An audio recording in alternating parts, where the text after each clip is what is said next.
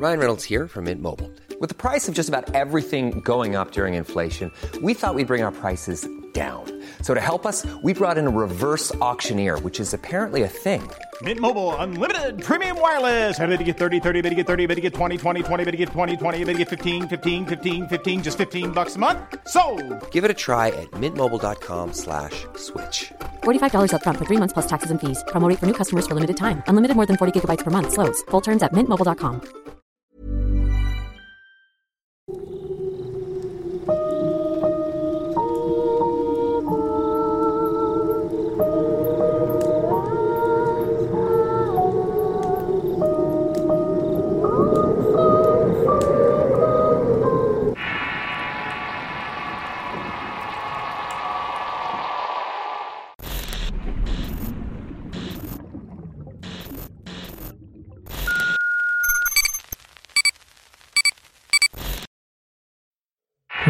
Desierto, parte 2. Historia basada en la experiencia de Pedro Gómez. Escrito y adaptado por Tenebris para relatos de horror. Cuando oscureció vi que los cactus se levantaban sobre la tierra como vigilantes. Yo seguía debajo del mezquite y Joaquín estaba sentado a mis pies dándome la espalda. Estaba cantando una canción en una lengua que me pareció indígena. Solo podía verle la nuca con algunos cabellos blancos.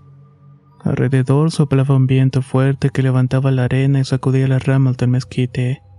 A pesar de eso, en donde nosotros estábamos no calaba el aire. Parecía que una especie de barrera invisible nos protegiera de lo que pasaba unos dos metros a nuestro alrededor. El ardor de la espalda no disminuía. Era como cuando la piel se quema con hierro ardiendo. Cerré los ojos porque los empecé a sentir muy cansados. Mientras tanto mis oídos seguía escuchando la canción de Joaquín. Sin que pudiera evitarlo me quedé dormido y soñé que estaba parado junto a Joaquín.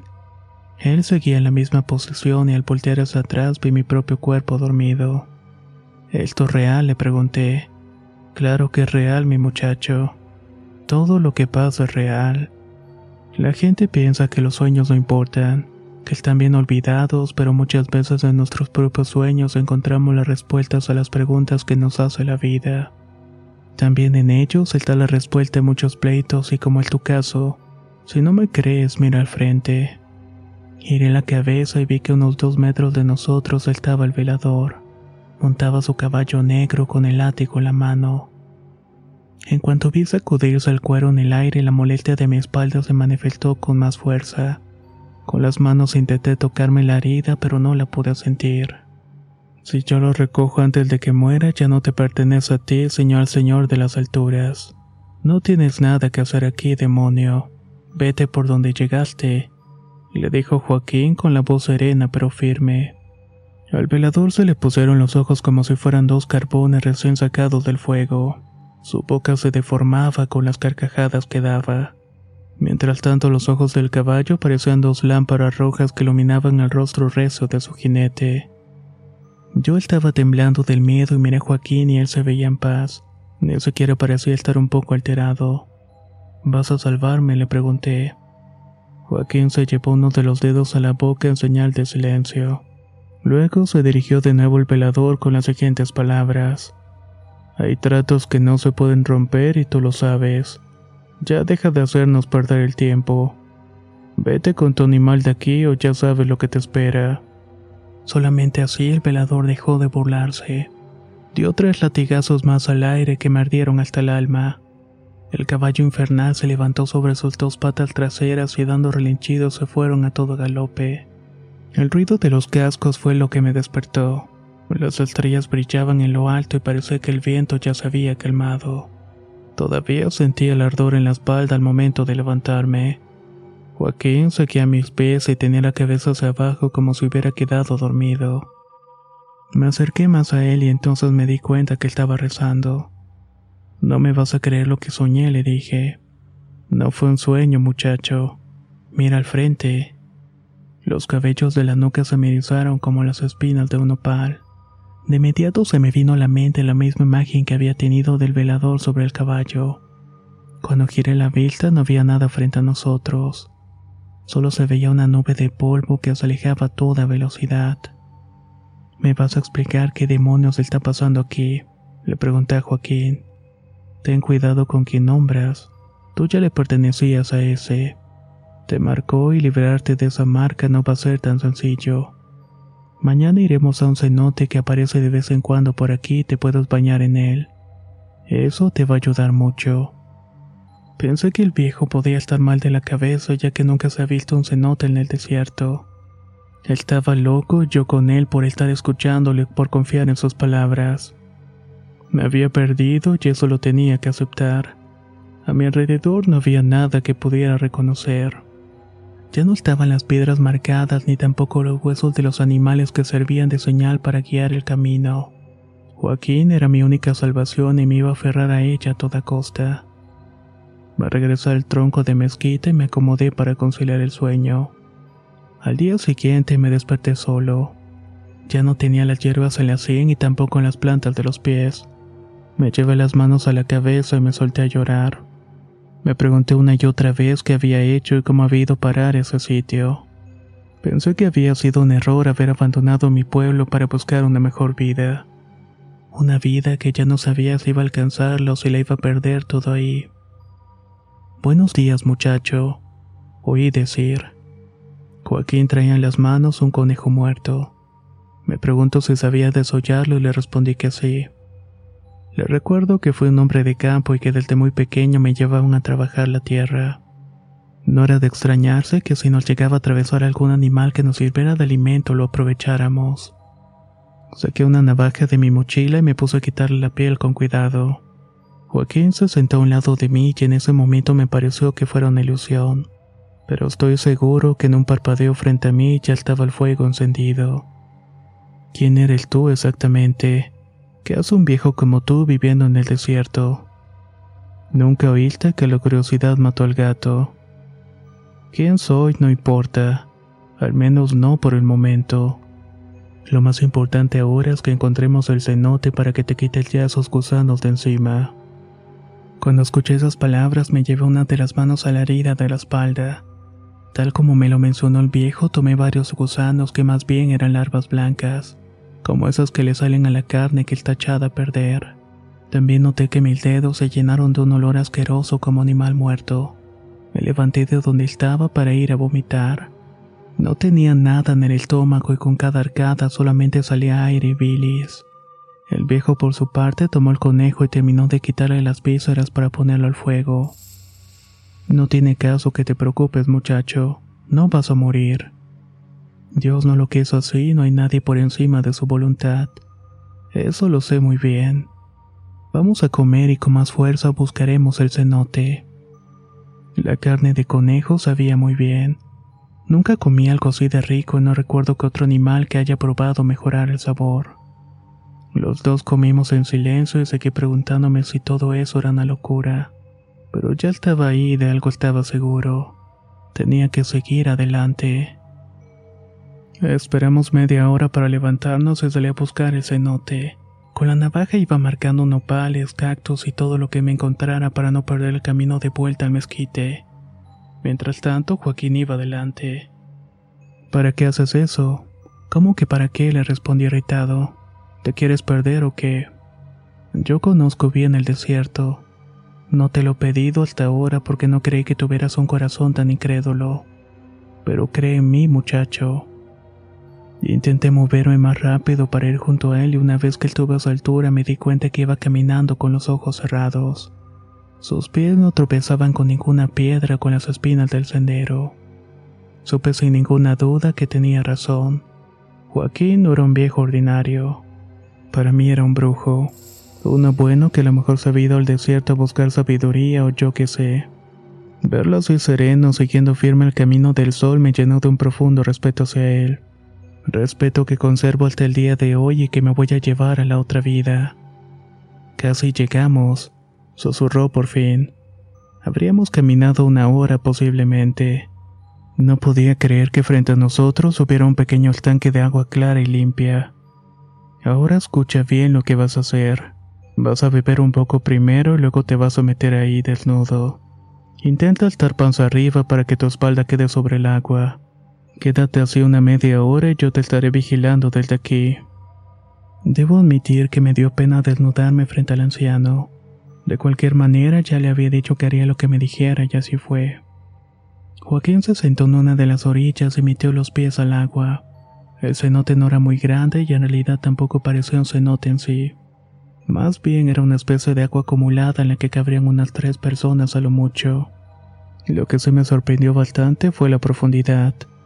Si me ponía de pie el agua me llegaba a la cadera. Me quedé acostado un momento y miré el cielo arriba de mí mientras mis oídos regresaban aquellos cantos en lengua extraña de Joaquín. Sentí tanta paz que en un momento casi me quedó dormido. Luego de un rato Joaquín me pidió que saliera del agua porque iba a anochecer y lo mejor era ponernos en un lugar más seguro. No tuve muchas ganas de hablar ni cuestionarle nada.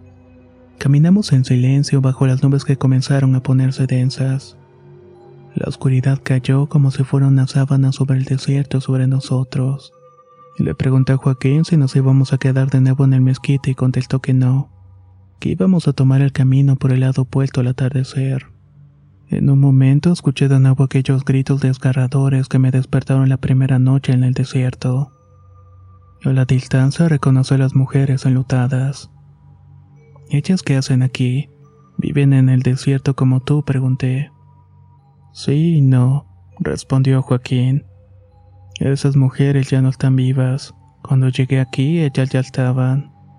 Me cayó de raro igual que tú ver a tres mujeres solas en esa circunstancia pero los años me enseñaron a entender lo que estaba pasando. El desierto es un lugar sagrado, muchacho. Aquí uno se puede encontrar grandes cosas y otras que no lo son. Este desierto en específico está manchado de sangre. He visto cómo llegan camionetas a tirar cadáveres de mujeres y hombres por igual, a veces incluso de pequeños. Me imagino que vienen a perderlos acá para que nadie los busque. Según sé, esas mujeres son madres de unos desaparecidos. Se la pasan llorándoles hasta que ellas mismas quedaron encerradas en este lugar. Algo que debes aprender es que muchos lugares contienen energía, y la energía que deja la gente que lo han habitado. Esas mujeres no pueden descansar, no lograron encontrar lo que querían. Lloran todas las noches y se seguirán hasta que Dios les dé descanso. Pero tú no te preocupes porque son inofensivas. Lo que sí hacen es que se parecen cerca de los vivos. De esa manera yo puedo darme cuenta de que alguien está en el desierto y también el velador. Cool fact a crocodile can't stick out its tongue. Also, you can get health insurance for a month or just under a year in some states. United Healthcare short term insurance plans, underwritten by Golden Rule Insurance Company, offer flexible, budget friendly coverage for you. Learn more at uh1.com. Hey, I'm Ryan Reynolds. Recently, I asked Mint Mobile's legal team if big wireless companies are allowed to raise prices due to inflation. They said yes. And then when I asked if raising prices technically violates those onerous two year contracts, they said, What the f are you talking about, you insane Hollywood ass?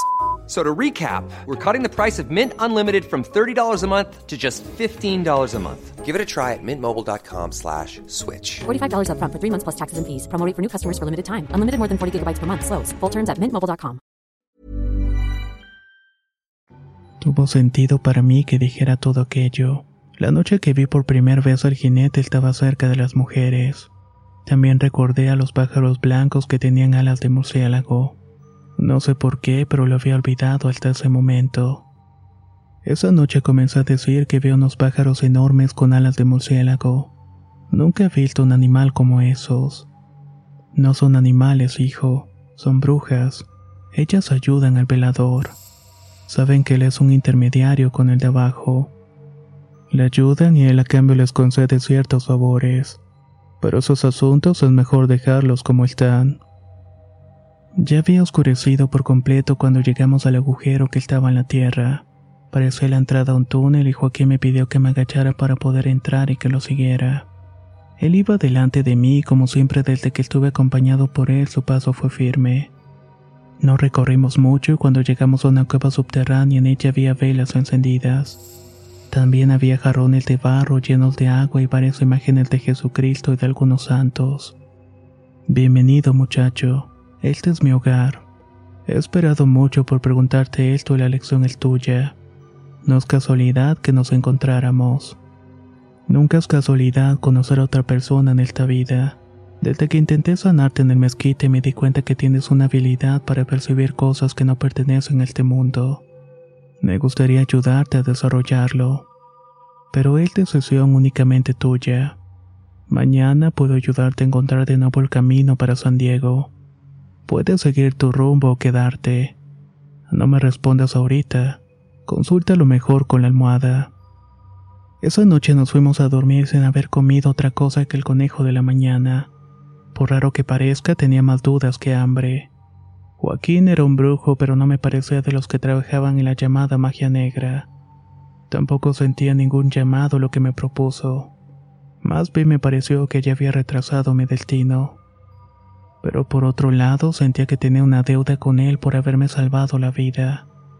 Tal y como me lo aconsejó, decidí no pensar más por esa noche dormir. Caí en un sueño muy profundo en el cual me veía una larga fila de personas en el cenote donde me había remojado aquel día. Dentro del agua estaba Joaquín. Le pregunté qué hacía ahí y me dijo que desde hacía siglos él tenía la labor de purificar a la gente que llegaba buscando su ayuda. Vi que Joaquín sacaba un guaje y lo metía al agua. Luego lo usaba para beber, pero parecía no saciarse. Le pregunté por qué hacía eso y me contestó. Hace un tiempo no ayudé a un hombre bueno que me pidió socorrerlo. Estaba golpeado y a punto de morir. Lo único que ese moribundo buscaba de mí era un vaso de agua que por miedo le negué. Esto no fue bien visto a los ojos de Dios. Así que me asignó la tarea de ayudar a los peregrinos y darle a todos los que me encuentran aquello que necesitan para vivir. Mientras hablaba, el cuerpo de Joaquín se hacía más flaco, hasta que pude verle claramente los huesos. Tuve el presentimiento de que iba a morir si no hacía nada. Me metí al agua junto a él y le ofrecí mis manos en el agua del cenote para que bebiera. A nuestro alrededor se juntó la gente curiosa que veía cada uno de nuestros movimientos. Joaquín abrió la boca y entonces la bebió. Seguí dándole agua hasta que por fin recuperó la apariencia que le reconocía. El viejo tenía los ojos llenos de lágrimas. Todo está claro, dijo. No lo crees así, muchacho. Todo está claro. En mi cuerpo se esparció un sentimiento de tranquilidad. Ese sueño me ayudó a entender que mi destino era conocer a Joaquín del desierto y aprender a usar esa habilidad que hasta ese momento me parecía desconocida. Tal vez fue la misma mano de Dios que me llevó a conocerlo y aprender tantas cosas de él. A la mañana siguiente, cuando me levanté, Joaquín ya estaba despierto. En un pocillo de aluminio estaba haciendo un té de hierbas. Hoy comienza una nueva vida para ti, muchacho. Debes saber que una vez que tomas este camino no hay marcha atrás. Pero ya decidiste hacerlo, ¿verdad? Así que muy bien. Acércate a la lumbre para que desayunes. Nos espera un largo día por delante.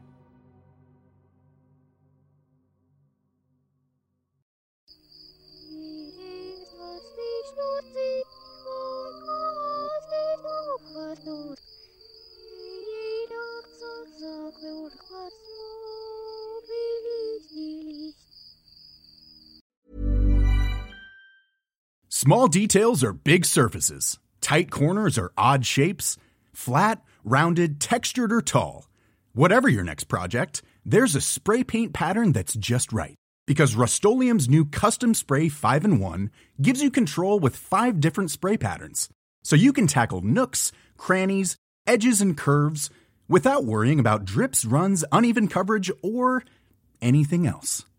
Custom Spray 5 in 1 only from Rustolium.